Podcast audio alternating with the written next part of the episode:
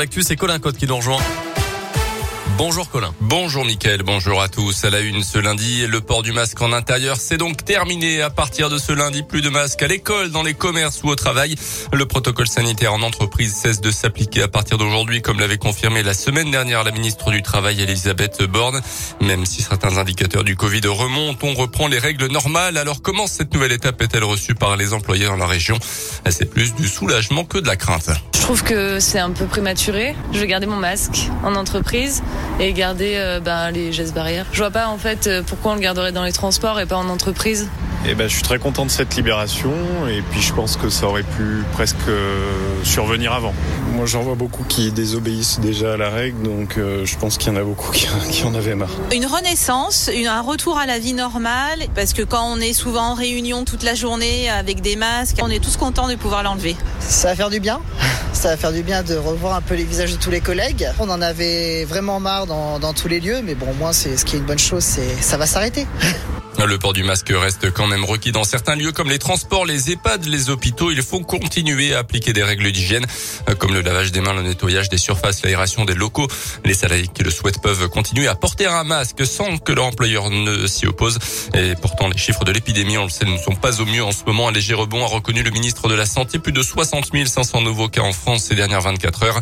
À noter qu'à partir d'aujourd'hui, la quatrième dose de vaccin est accessible aux plus de 80 ans.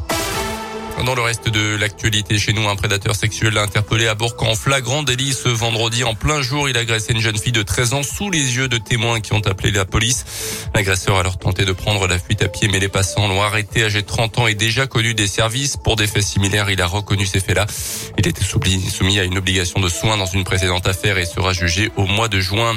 Le conflit en Ukraine, des bombardements russes ont touché une base militaire dans l'ouest du pays près de la frontière avec la Pologne, faisant 35 morts et 135 blessés. Un journaliste américain a également été tué par balle dans la banlieue de Kiev ce week-end.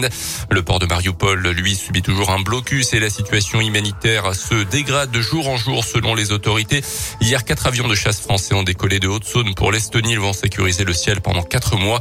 Malgré tout, l'espoir est permis avec un quatrième round de négociations aujourd'hui entre les délégations ukrainiennes et russes. Les deux camps ont noté des progrès significatifs ces derniers jours et espèrent pouvoir aboutir à deux premiers accords.